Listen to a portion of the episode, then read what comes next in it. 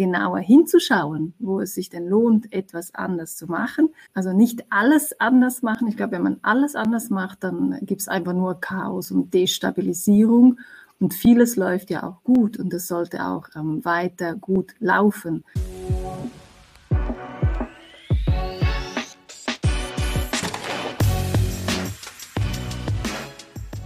Müssen wir alles anders machen oder muss etwas Konstantes, Stabiles bleiben? Ich weiß es nicht, aber vielleicht hat Eva ja dazu eine Antwort. Eva hat einen ganz cleveren Tipp geschrieben im Einfach machen Buchprojekt und zwar den Tipp Nummer 98, probieren statt optimieren.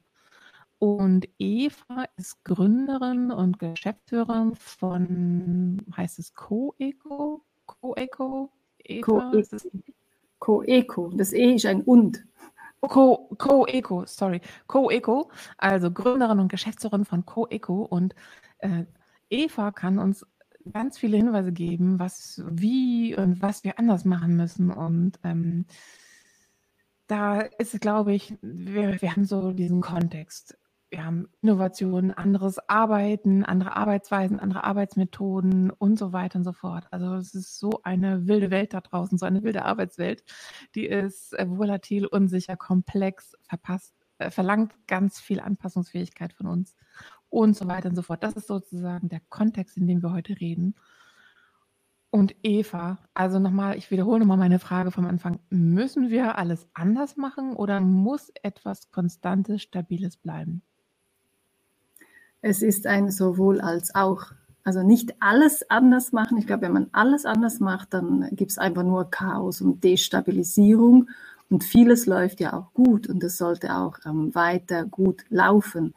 Äh, es gibt ja diesen Satz, äh, never change a winning team, könnte man auch sagen, never change a winning system. Ist aber so, so eine Gratwanderung. Also es nicht zu ändern, weil es eben gerade so gut läuft das ist auch falsch, sollte aber jene anleiten oder alle grundsätzlich anleiten, genauer hinzuschauen, wo es sich denn lohnt, etwas anders zu machen und was es aber trotzdem noch braucht an Gleichmachen. Oder anders vielleicht gesagt, was muss man anders machen, weil zum Beispiel die Tools neu sind, die Anforderungen neu sind, ganz vieles sich verändert hat. Das schreit ja geradezu nach anders machen. Also da bitte ja anders machen, weil das andere ist vorbei, hat sich nicht bewährt oder äh, bringt nicht mehr Innovationen. Und auf der anderen Seite dann, je mehr sich verändert, und im Moment ändert sich ja ganz viel gezwungenermaßen von außen, nicht unbedingt gewollt, sondern auferzwungen, sage ich jetzt mal, dann dafür zu sorgen, dass genug Stabilität da bleibt und das auf einer Ebene, die eher kultureller, psychologischer, menschlicher Art ist. Also die Stabilität sollte, sollte auch eine psychologische Stabilität bedeuten. Und in, in, Systemen oder Tools oder Prozessen gefragt, was gibt denn den Leuten die Stabilität, die sie brauchen, ohne das Neue zu verhindern. Und du merkst es schon, und ich merke es auch beim Erzählen, eigentlich schreit es nach Widerspruch und nach, ja, weißt jetzt eigentlich, was du willst und eigentlich ist es alles und nichts. Und ich muss sagen, ja, das ist es. Das ist die Kackrealität ist, dass es eine Quantenlogik ist, das sowohl als auch, das gleichzeitig Widersprüchlichen, das richtig und falsch gibt es halt nicht mehr, sondern es hat ganz viel mit aushalten können, priorisieren können, fokussieren können, abgrenzen können, kontextualisieren können, aber in erster Linie wirklich das aushalten können, dass es eben nicht einfach nur schwarz oder weiß ist, links oder rechts, richtig oder falsch, sondern gleichzeitig eigentlich alles und voller Widersprüche. Das ist ja auch das Verflixte an dem Ding. Das ist so ein breites Thema. Wir reden mal so ganz lässig über was anders machen und plötzlich macht man so einen Riesenfass aus. Man redet über alles und nichts, wie du schon sagtest. Ne? Also das ist auch wirklich eine, eine Schwierigkeit. Aber lass uns nochmal vielleicht nochmal dieses, machen wir es einfach anders nochmal frame. Also befinden wir uns auf Personenebene. Ich als Person muss es anders machen. Befinden wir uns auf Teamebene, wir als Team oder befinden wir uns auf Unternehmensebene? Äh, oder in, ist es doch alles? Also wo würdest du, wenn du äh, gleich nochmal eure CoQ-Methode auch vorstellst, ähm, wo würdest du sagen, wo hängen wir das Ganze auf? Das ist ja cool, das ist ein brutaler Steilpass, ohne dass wir das abgesprochen haben, aber tatsächlich setzen wir beim, nicht beim CoQ, sondern beim CoICO-Modell, beim Frame da an, dass wir sagen, also zuerst fängt es beim Ich an, also bei den einzelnen Mitarbeitenden. Mit was für einer Haltung gehen Sie an Herausforderungen, Veränderungen, an Ihre Arbeit letztendlich an, äh, die Selbstkompetenz. Da fängt es an. Dem fällt und steht es letztendlich. Man muss aber gerade in komplexeren Situationen fähig sein, mit jemandem das zu machen. Alleine noch so nerdig, noch so Experte, noch so IQ-lastig, was auch immer, noch so genial, als Genie unterwegs, alleine schafft das keine und keiner. Es geht nicht. Es ist zu komplex. Keiner kann das alleine. Also hat es automatisch mit einem, mit einem You-Approach zu tun, mit einem mit einer Fähigkeit beim Gegenüber anzudocken, um das gemeinsam überhaupt zu können.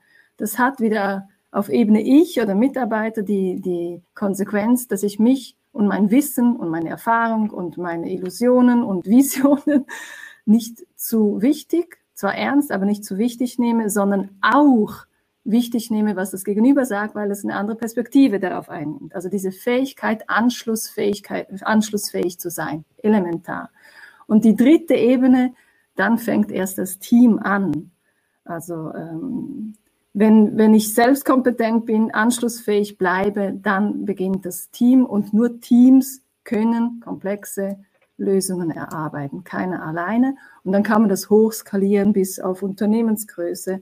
Und je größer ein Unternehmen ist, desto schwieriger wird es natürlich auch mit dem Skalieren von Fähigkeiten, sage ich jetzt mal. Du hast ein Stichwort genannt, Haltung. Und äh, Haltung, klar, das muss erstmal auf Personenebene sein, ne? weil da muss es anfangen. Und wie das äh, Thema Haltung das alles beeinflusst, da lass uns auch nochmal kurz reingehen. Naja, die, die Haltung beeinflusst, ähm, wie ich denke, wie ich die Welt sehe. Die Denkweise beeinflusst, wie ich handle, was ich mache, wo ich Prioritäten setze, wie ich etwas bewerte. Und die Handlungen wiederum führen zu, zu Ergebnissen, Erfolg, Misserfolg, was auch immer. Und dann fängt es wieder von vorne an. Ein Misserfolg, Erfolg stärkt mich in meiner Haltung oder, oder stellt sie in Frage, je nachdem. Und dann beginnt das Ganze wieder von vorne. Also es gibt kein, keine Ergebnisse ohne eine Haltung. Also das, das ist einfach ein Kreislauf. Und wenn man das so versteht, dann kann man an den Ergebnissen ansetzen. Das hat man jahrzehntelang gemacht und, und man korrigiert dann KPI und dann Prozess und, und, und korrigiert eigentlich nur Symptome, weil solange ich eine Haltung habe von geht eh nicht, passt nicht, das darf man nicht, das kann man nicht, das hat noch nie funktioniert, äh, ich, ich weiß nicht, wie es geht, das kann niemand, keine Ahnung, so diese negativen mhm. Haltungen, sage ich mal, dann, dann gibt es keine Lösungen, gibt es keine Ergebnisse, die, die weiterbringen. Dann gibt es vielleicht State of the Art, weil das äh, System so stark oder stark genug ist, dass es auch schlechte Haltungen oder negative Haltungen auffangen kann. Ähm, also das System ist dann wie stärker und fängt es auf. Wenn ich da aber eine positive Haltung, eine ergebnisoffene Haltung, eine konstruktive Haltung, eine, eine lösungsorientierte Haltung, eine, eine, offene, neugierige Haltung, eine Entwicklungshaltung an den Tag lege, dann entsteht Neues oder dann kann Neues entstehen, was wiederum mit einer Haltung von ich weiß es nicht, ich kann es nicht, ich darf es nicht, nicht entsteht. Also habe ich das richtig verstanden, dass das, also der Aspekt Haltung für eure CoQ-Methode schon ein ganz wesentliches Element ist. Du kannst nachher gerne nochmal die CoQ-Methode nochmal darstellen, aber ist sozusagen dieses, dieses Haltung haben erstmal ein ganz, ganz wesentliches Element davon? Oder ist es nur eines von vielen? Ähm, also wir sind immer noch auf dem Weg, genau zu definieren, was CoQ ist. Eigentlich ist CoQ einfach CoQ. Es steht für Co-Qualität, für alles, was mit Co, kooperativ, konstruktiv, komplementär, also was sehr Positives, Innovatives, Entwicklungsorientiertes beinhaltet. Alles, was mit, mit positivem Co konnotiert wird und Qualität oder Kompetenz eigentlich auch letztendlich mit sich bringt. Haltung, wir sagen, das ist kein Modell, es ist kein Ansatz, es ist kein, es ist eigentlich eine Haltung oder anders, das ist unsere DNA.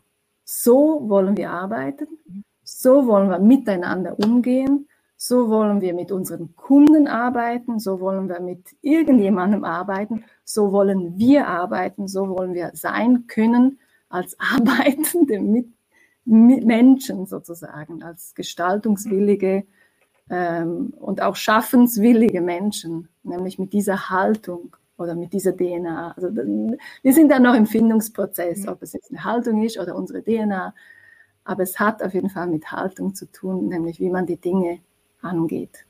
So. Gehen wir gleich nochmal drauf ein, finde ich nämlich super spannend. Ähm, ich muss dich da ins Mikro, habe ich gelernt. Also gehen wir gleich mal drauf ein. Ich bin, äh, ich finde das super spannend. Ich würde noch ganz gerne, du sagst, wir haben CoQ äh, noch nicht fern definiert. Wer ist denn wir und wer ist denn bitte Eva Riedi? Lass mhm. doch bitte Eva doch, doch nochmal äh, uns da hinterher gucken, was, ne? Wofür stehst du, wer bist du und äh, wie steht das im Kontext Co-Eco? Dass du einfach da nochmal uns einnordest, dass wir das besser verstehen können. Ja, cool. Also Co ähm, steht für kooperative, konstruktive Kompetenzen, die Komplementarität, also Interdisziplinarität, miteinander entwickeln. Das E ist ein rätoromanisches E, ich bin Rätoromanin, äh, und steht für und, also E ist und. Und Co heißt einfach alles, was dazugehört, eben an Fähigkeiten, Kompetenzen und so weiter. Also Co-Eco beinhaltet schon, was wir wollen, was wir können, was wir von uns aus müssen, sage ich jetzt mal. Und wir sind ähm, drei Gründerinnen, ähm, eine ehemalige Mitkollegin aus einer Geschäftsleitung, Manuela, die von der Seite IT-Implementierung, Prozess, Reengineering, ähm, äh, Tool-Landschaft, Analyse und Tool-Landschaft, äh, Implementation, also so techniknah, softwarenah steht. Das ist auf der anderen Seite mein Bruder, der Softwareentwickler ist, aber ursprünglich Polymechaniker gelernt hat, Maschineningenieur, also die ganze technische Laufbahn durchgemacht hat. Und ich bin, äh, ich komme von der Kommunikation und äh, von Strategie und, und, und Organisation, von, von den soften Themen dieser ganzen Palette, die wir im Zusammenhang mit digitaler Transformation mit unseren ähm, Unternehmen, mit unseren Kunden zusammen erarbeiten, sie darin begleiten, zu transformieren, mithilfe von Digitalität, digitalem Mindset, aber auch digitalen Tools, sich als Unternehmen, als Team so zu verändern, dass man einfach einen, einen Schritt fitter ist für das, was kommt, für egal was kommt letztendlich. Und wenn ich von wir rede, dann rede ich immer eigentlich von dieser Mannschaft, von mhm. Gründerinnen und Gründern und zusätzlich natürlich vom, vom, vom ganzen Unternehmen, also von unseren Mitarbeitern, die die ähm, uns helfen, das auch auf den Boden zu bringen, nicht nur ähm, entsprechend das zu visionieren, sondern wirklich auch gelebt in die konkreten Bereiche. Wir sind vor allem im KMU-Bereich, immer mehr auch im, im Baubranchenbereich, also in der Baubranche, da gibt es sehr viel zu tun in dem Bereich, ähm, aber auch im Non-Profit-Bereich unterwegs ähm, mit Unternehmen oder besser gesagt mit Menschen in Unternehmen, die bereit sind, diese Transformation zu prägen, zu verantworten und mitzutragen im Unternehmen und voranzubringen. Ja, das ist auch ein, es hört sich an wie ein sehr breiter Kompetenzstrauß, wie ein ja. Modul.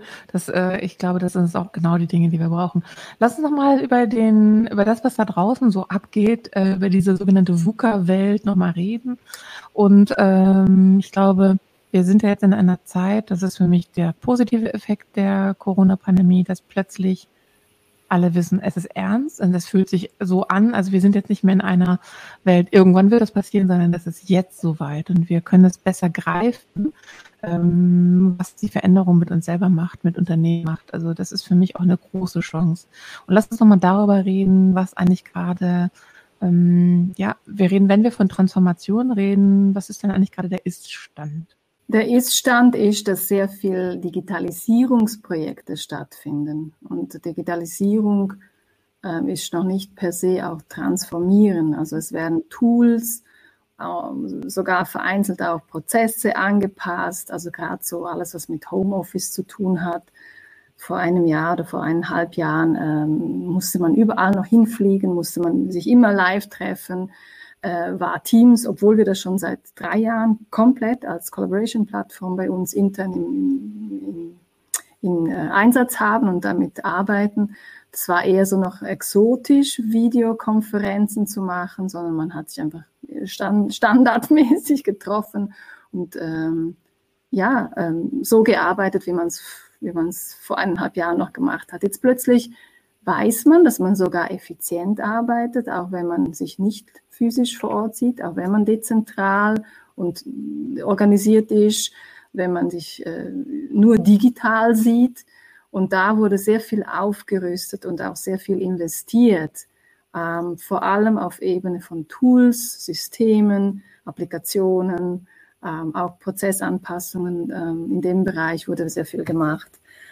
Was natürlich viel langsamer funktioniert und viel schwieriger ist als reine technische Digitalisierung, ist die Transformation, die auch an den Arbeitsweisen der Leute, die mit diesen Technologien arbeiten, ansetzt. Also wie muss ich denn anders arbeiten, wenn ich mit Teams arbeite? Ist es klar, dass wenn man mit Teams arbeitet, ähm, keine E-Mails mehr mit diesen Leuten, die in den gleichen Teams drin sind, verschickt. Also es gibt kein E-Mail-Verkehr zwischen Leuten, die in einem Team zusammen drin arbeiten. Das ist wie eine logische Konsequenz aus unserer mhm. Sicht und äh, Empfehlung oder eigentlich ja die logische Konsequenz von, von dieser Arbeitsweise. Und das hört sich vielleicht auf dem Papier noch interessant an und ähm, weil ja eh alle meckern, dass es so viele E-Mails gibt und man in zu vielen E-Mails CC und sogar BCC drin ist, dass es eigentlich ganz cool wäre, wenn man das abschalten könne. Wenn man dann plötzlich selber betroffen ist und eben diese CCs nicht mehr bekommt und gerade als Führungsperson nicht immer äh, auf CC ist und nicht immer alles gerade äh, mitbekommt und nicht immer involviert ist, dann fängt es an, an der eigenen Haltung, an, am eigenen Selbstverständnis anzusetzen. Und das ist natürlich eine Arbeit, die viel länger braucht als eine technische Implementation mit Migration und allem, was es braucht weil wir an, unserer, an unserem Verhalten, an unserer liebgewonnenen ähm, Gewohnheit ansetzen, weil wir an unser Selbstverständnis ansetzen. Und das macht man vielleicht sonst eher, wenn man in eine Psychotherapie geht oder so, also ganz hart gesagt. Ist auch also nicht immer angenehm, ne? mit sich selber nee. sozusagen an sich selbst anzusetzen. Ja. Nee, und, und sich zu verändern und, und das Verständnis, das man von sich als Arbeitskraft hat, in, in den Funktionen Rollen drin, das wird auch ehrlich gesagt in Frage gestellt. Es das heißt nicht, dass es das nicht mehr gibt, aber man muss sich einfach verändern. Es gibt keine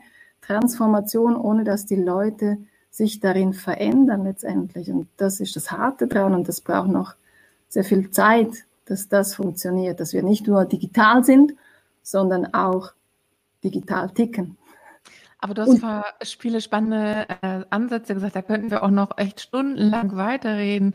Ich finde, das ist so eine, wir sind gerade in so einer wichtigen Zeit und die Veränderung muss sich über eine breite Schicht eben nicht nur auf äh, Ebene der digitalen Tools ähm, muss stattfinden. Aber lass mich mal einen Ansatz aufgreifen, den du auch erwähnt hast. Dieses, ähm, wir müssen auch anders vorgehen und auch einfach machen. Ähm, das steckt ja im, in meiner äh, Übersetzung der modernen äh, Arbeitswelt und eines modernen Mindsets dahinter. Ähm, die, das andere Vorgehen bedarf auch ein einfach machen. Und ich finde es super schlimm, wenn wir halt nicht machen. Das ist das Schlimmste, was uns passieren kann. Nicht ausprobieren, mhm. nicht ähm, gucken. Ähm, wir müssen weg von der Perfektion und von dem äh, von der Vorstellung, dass alles sicher sein muss, sondern wir müssen ausprobieren und einfach mal in die Lücke reinspringen. Ja. Weg von von diesem Ansatz auch, dass irgendwie 80-20, das Pareto, das aus, aus der Betriebswirtschaftslehre rauskommt, dass, äh, dass, das, dass das ein gutes Verhältnis ist. Ja, für gewisse Prozesse, ja, für, für Neues, für, wenn man keine Ahnung hat, was dabei rauskommt, wenn man, wenn man keine Blaupause hat für etwas, dann kann es auch nicht sofort um Effizienz und Meisterschaft gehen oder Perfektion gehen. Und ich glaube, also da haben wir einfach auch als Gesellschaft die damit groß geworden ist, auf einem extrem hohen Perfektions- und Qualitätsniveau super zu sein, plötzlich Dinge zu machen, wo man sagt, boah, das äh, habe ich jetzt 50 Prozent im Griff, mehr nicht. Der, der Rest ist Lücke. Und wie du sagst, dann in diese Lücke reinzuspringen, wenn man gewohnt ist, auf, auf alles geben an Perfektion und Qualität auf 100 Prozent, das ist schwierig. Das ist wirklich kulturell wie, das ist eine, fast eine kulturelle Ohrfeige, sage ich mal. Das ist eine ganz andere Welt und das ist auch nicht einfach. Was Unternehmen da bieten können oder auch wir als externe Begleiter ist, dass wir so wie Sandkasten dafür geben, Spielwiesen dafür geben, wo die Leute das wieder mal ausprobieren können. Das einfach probieren kann man nur, wenn man weiß, äh, man wird nicht gerade geköpft und man verliert nicht den Job oder man setzt nicht gerade eine Million in Sand oder sowas. Also und das fehlt. Die Leute sind einfach so eingedeckt mit dem Operativen und das ist ja auch cool und, und es geht immer um noch mehr und, und Effizienz. Wenn man aber weiß, dass eigentlich Effizienz vor allem am Schluss dann durch Automatismen, durch Automatisierung erreicht wird. Wir sind am Ende unserer menschlichen Automatisierung angekommen. Wir sind ja eigentlich, wenn man so diese, diese verrückten Corporate Welts teilweise anschaut, sind wir ja nichts anderes als, als neuartige Leibeigene eines Feudalherren, die einfach nur ähm, äh, arbeiten und nach Hause gehen und eigentlich nichts mehr wissen wollen von der Arbeit. Also das ist ein ganz schlimmes Bild, aber das muss man auch erstmal sacken lassen, ne? Ja, wir sollten doch, äh, wenn wir schon so technische Unterstützung haben wie noch nie, wegkommen, dass wir das lösen. Wir, wir, wir haben keine Chance gegen Datenanalyse en masse. Das können die Maschinen besser. Wo wir uns einbringen sollten, ist, das zu analysieren, das zu kontextualisieren, das kreativ aufzuarbeiten, das irgend, dem irgendwie einen Sinn zu geben, weil das können die Maschinen nicht. Also wir sollten aufhören, dort noch besser zu werden, wo die Maschinen schon besser sind. Das meine ich damit. Und wieder zurückgehen zu dem, wo wir stark sind, wo wir nicht ersetzbar sind, nämlich in Kontextualisieren, kreativem Denken, Neuartiges erschaffen, miteinander vor allem auch. Kommunikation, das ist wie so ein bisschen vernachlässigt worden in den letzten Jahren, weil es immer um, um Dimensionen ging, die Richtung Effizienz, mehr rausholen, ähm, mehr leisten, immer mehr, mehr, mehr. Und jetzt haben wir die Maschinen und lasst doch die das mehr machen und wir gehen doch bitteschön in unsere eigenen Fußstapfen zurück und sind doch einfach bessere, besser menschlicher, kreativer, lösungsorientierter. All diese softigen Faktoren, die uns als Menschen auch ausmachen und füttern doch bitteschön diese Maschinen so, dass, äh, dass wir sie noch im Griff haben, auch noch in zehn Jahren, nicht, dass sie uns überholen. Und das braucht vor allem vernetztes Wissen, das da eingefüttert wird in diese, in diese Maschinen, diese Algorithmen. Weil wenn wir das nicht machen, dann überholen sie uns. Also wir sollten ja, das gesagt, was ich ganz spannend finde, weil ähm, Du hast beschrieben, du hast im Prinzip, finde ich zumindest, ein sehr ähm, Bild beschrieben von einem gesetzten Unternehmen, was es schon lange gibt, was viele Top-Down-Entscheidungen hat und wo die Leute nur noch ausführen und versuchen, effizienter zu werden. Aber es ist immer von oben runterkommt und durch die Strukturen eigentlich auch eine gewisse Starre da ist. Und ich sehe da ganz klar, ich muss dich da ans Mikro, ich sehe ganz klar da auch das Bild eigentlich mehr, das Kontrabild ist ein, das Start-up-Bild, weil da gibt es nicht diese klassischen Strukturen, da gibt es auch eher diese Neigung, mal auszuprobieren, weil man auch schlichtweg nichts hat. Ne? Kein Geld, keine mhm. Zeit und so weiter. Da muss man ausprobieren. Und das sind diese zwei Kontraste, zwischen ja. denen ähm, ich das gerade so ganz bewusst wahrnehme, was wir hier beschreiben. Und ähm, müssen wir vielleicht mehr äh, in die Startup-Mentalität rein? Brauchen wir das mehr? Also das sind ja Dinge, ähm, mit denen müssen wir uns einfach auseinandersetzen, weil genau wie du gesagt hast, die Maschinen können gewisse Dinge besser. Wir müssen schauen, was, was können wir einbringen und wo ist das? Mhm. Und das Ausprobieren wäre ja zum Beispiel auch mal, äh, also im Team etwas bewegen und so weiter, innovativ machen. Das sind ja all diese Stichpunkte. Ringen viele Unternehmen nach Lösungen, weil sie wissen oder sie ahnen, da müssen sie besser werden. Ne? Aber das ist mhm. ja das eigentlich der Stand, wo wir gerade stehen. Ne? Ja, und ja, ich habe es natürlich auch so ein bisschen pointiert in die Richtung geschoben, so das versus das andere. Ähm, die Aussage muss aber unbedingt sein, dass es beides ist. Es ist immer aber einfach eine Frage der Größe. Oder wenn ich ein, ein Riesenunternehmen, multinationales Unternehmen habe, natürlich muss es anders ticken. Und natürlich hat es viel mehr äh, Regulierungen und, äh, und Frames, ein ganz anderes Frame als ein Startup, das einfach jeden Tag sich selbst neu erfinden kann und einfach mal schauen kann, wie wohin die Reise geht und, und sich auch wieder neu erfinden kann. Und realistisch ist wahrscheinlich sowohl als auch da, sowohl als auch.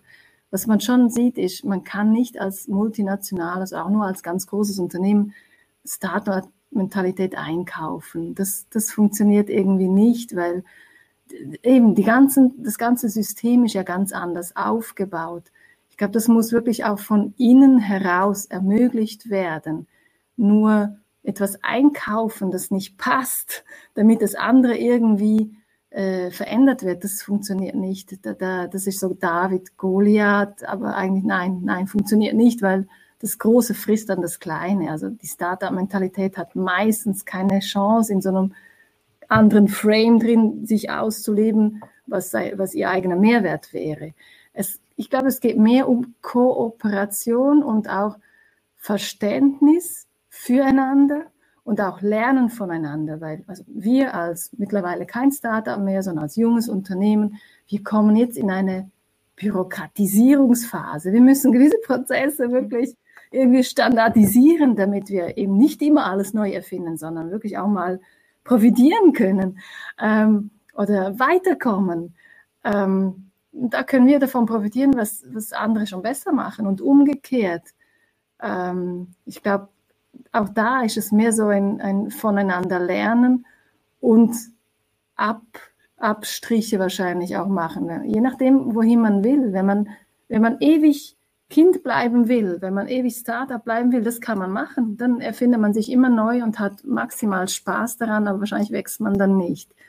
Also, oder äh, es ist irgendwie, man muss sich entscheiden vielleicht. Vielleicht ist es mehr das, man muss sich entscheiden und dann komme ich auf deine Einstiegsfrage wieder zurück. Man muss sich entscheiden, will ich einfach Stabilität und Sicherheit um jeden Preis und, und, und, und, und eben um jeden Preis und das, das kostet wahnsinnig viel. Oder will ich um jeden Preis einfach meine Freiheit und ähm, habe aber nie die Sicherheit unternehmerisch, oder? Oder eben entscheide ich mich für doch, ich will beides und kreiere dafür bewusst in meinem Unternehmen Tage, Spaces, Räume, Ort, äh, Zeit, dass das möglich ist das sind, ich glaube, das sind einfach bewusste Entscheidungen und da können wir, glaube ich, noch alle, alle lernen. Äh, das würde ich aber nochmal ansetzen wollen, weil ähm, all diese ganzen Dinge, da sehe ich immer diese Komponente Mensch. Äh, ne? Und ähm, das geht mir nicht immer deutlich genug oder es geht mir nicht immer, weil ähm, Unternehmen sagen immer, ja, bei uns steht der Mensch im Mittelpunkt, wir denken an die Menschen. Das ist aber oftmals nur dahergesagt, es ist nicht wirklich so. Und ähm, wenn wir über die Aspekte reden, dass wir anders vorgehen müssen, dass wir äh, ausprobieren müssen und so weiter und so fort, dann haben wir auch eine Demokratisierung der ganzen Unternehmen, weil es von unten heraus, also von, von jedem einzelnen Mensch, egal welche Tätigkeit, egal welche äh, sogenannte Hierarchiestufe. Ne? Also sozusagen, es muss von den Menschen auskommen und für die Menschen brauchen wir auch entsprechend angepasste Räume, angepasste Arbeitsweisen, äh, vielleicht auch mal ein, ein Innovation-Tag und so weiter, also andere, andere Vorgehensweisen. Und das ist mir, glaube ich, das geht aus, meinem, aus meiner Wahrnehmung leicht unter, weil es wird so dahergesagt, ne? wir, wir werden menschlicher, aber es wird noch nicht gut genug adaptiert in der Umsetzung. Und das, das wäre für mich immer ein wichtiger Erfolgsfaktor oder, oder mal, das ist, glaube ich, ein wichtiger Faktor, den wir in Zukunft einfach nicht mehr brauchen. Diese menschliche Dynamik, äh, die Zusammenarbeit, die, was daraus wachsen kann an, an Potenzialen. Mhm. Ja, und dabei konsequent sein. Also das, was man denkt, rational versteht, kognitiv äh, begreift, dem wirklich die Konsequenz hinterherzugeben. Und ich glaube nicht mal, dass improvisieren können, äh, innovieren können, etwas ausprobieren können, Hierarchie zum Beispiel in Frage stellt.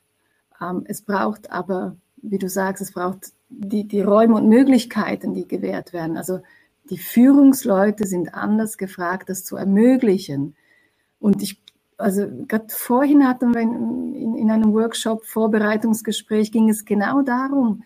Es ist auch nicht, und auch betrifft wieder deine Einstiegsfrage, es ist nicht realistisch, Hierarchien komplett abzubauen.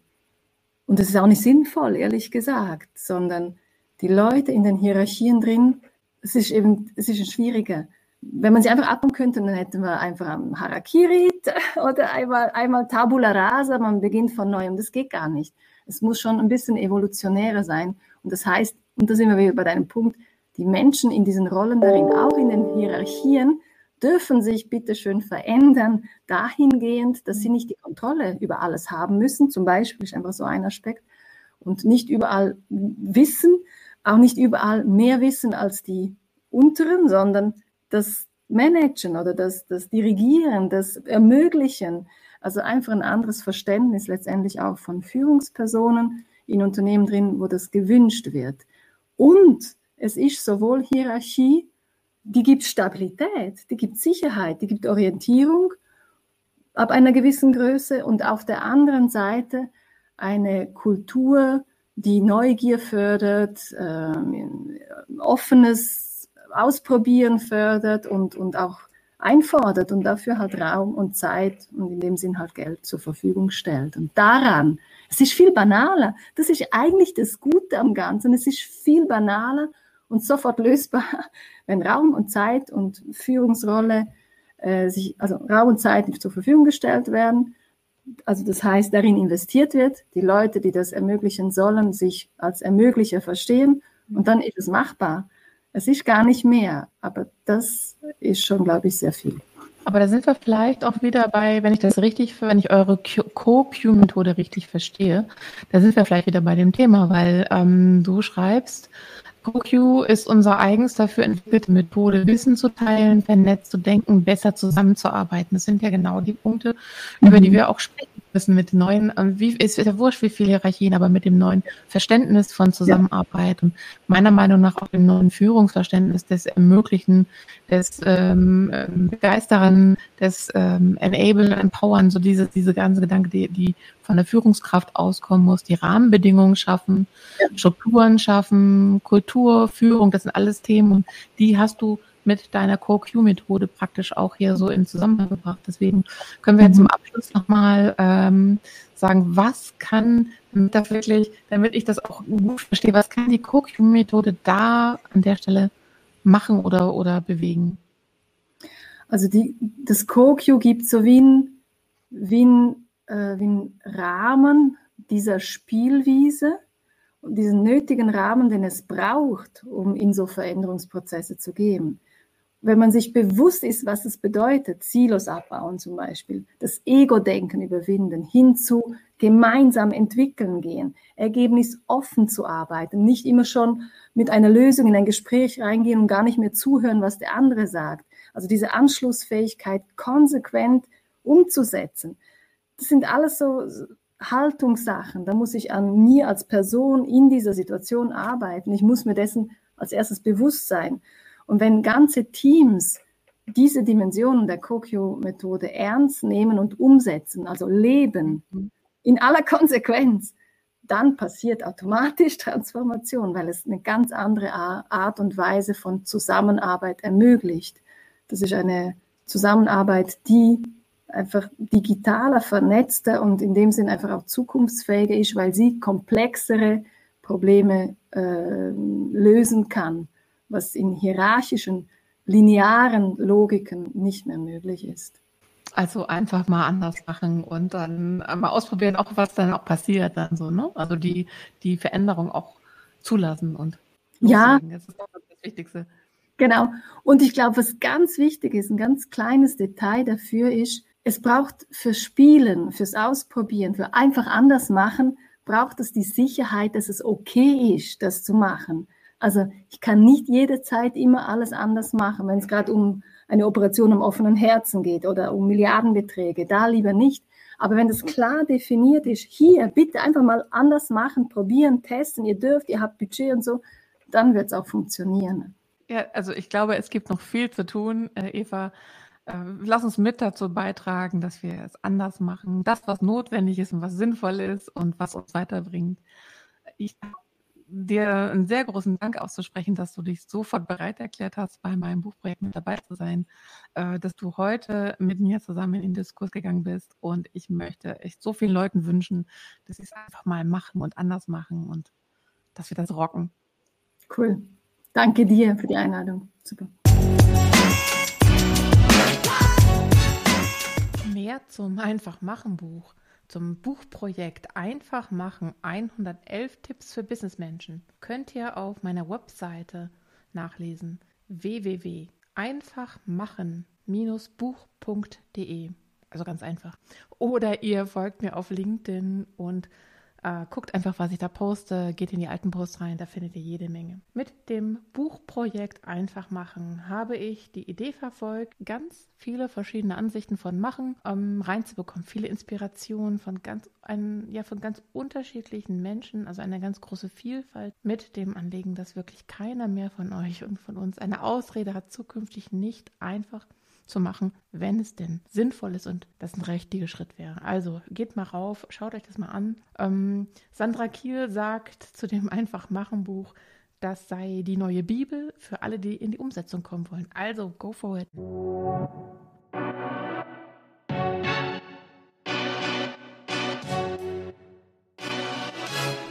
Folgt mir auf LinkedIn unter Michael-Petersen-Digital wenn ihr etwas über die Digital Queen und die Story dahinter wissen wollt, geht auf maikepetersen.digital.